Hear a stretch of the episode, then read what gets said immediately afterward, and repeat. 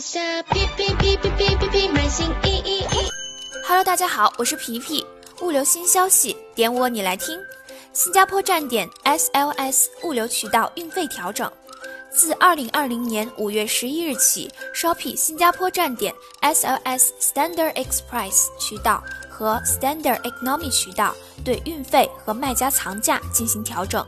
本次续重收费的逻辑调整，请卖家藏价时注意。本次运费调整涉及卖家藏价方式，需要对产品价格设定进行改动。完整的费率表及藏价工具，请前往虾皮大学查看附件。请注意，第一点，使用 Standard Economy 渠道的卖家包裹，自五月十一日起到仓包裹若被判定超裁，物流运费将按照包裹重量对应 Standard Express 渠道的费率计算。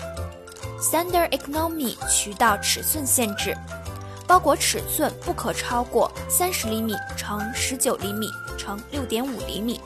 卖家可按照 Shopee 平台跨境物流指引手册。二，二零二零年四月二十三日至二零二零年五月十日期间，卖家因运费调整而进行的改价行为，不会被判定为夸大不实折扣。感谢您的收听我们下期再见。在下哔哔哔哔